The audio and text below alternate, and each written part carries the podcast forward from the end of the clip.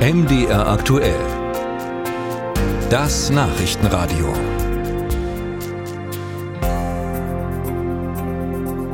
Viele Regionen sind ja vom Ärztemangel stark betroffen. Auch in Sachsen ist das so und es das heißt dann oft monatelanges Warten auf einen Termin, insbesondere bei Fachärzten oder der Hausarzt, der 50 Kilometer entfernt ist. Und damit das alles nicht allzu schlimm wird, hat die Landesregierung im letzten Jahr die Landarztquote eingeführt. Die soll den Zugang zum Medizinstudium erleichtern, sprich auch Abiturienten mit einer Note schlechter als 1,0 sollen studieren können.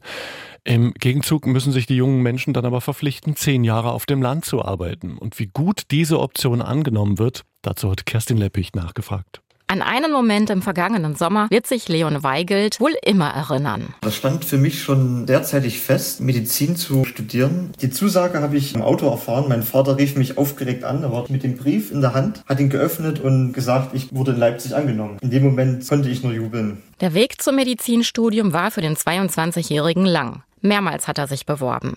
Direkt nach dem Abitur mit der Note 1,3 trennte ihn auf der Aufnahmeliste genau ein Platz vom begehrten Studium. Er entschied sich für ein freiwilliges soziales Jahr im Krankenhaus und für eine Ausbildung zum medizinischen Fachangestellten in der Praxis seines Vaters. Der ist Allgemeinmediziner in Pockau im Erzgebirge. Ein typischer Landarzt. Leon weiß also, was auf ihn zukommt. Der Einstieg ins Medizinstudium ist ihm über die Landarztquote gelungen. Für Leon heißt das, er verpflichtet sich, zehn Jahre in einem unterversorgten Gebiet in Sachsen zu arbeiten. Ich wollte eigentlich immer auf dem Land bleiben. Weigel will eines Tages die Praxis seines Vaters übernehmen. Für die Patienten ist das ein Gewinn. Fast jede fünfte Hausarztstelle in Sachsen ist unbesetzt. 6,5 Prozent der Studienplätze werden im Freistaat deshalb seit vergangenem Jahr über die Quote vergeben. Das sind 40 Plätze. Das Auswahlverfahren übernimmt die Landesdirektion Sachsen. Valerie Eckel kennt die Zahlen. Letztes Jahr waren es noch 67 Bewerbungen, in diesem bereits 119. Also wir gehen davon aus, dass das Programm im letzten Jahr nicht nur bekannter geworden ist, sondern dass es sich auch einer gewissen Beliebtheit erfolgt und dadurch mehr Interesse hervorgerufen werden konnte. Dabei ist die Qualität der Bewerber hoch. Die durchschnittliche Abiturnote der ausgewählten Personen liegt bei 1,8. Zudem bringen die meisten eine medizinische Ausbildung mit.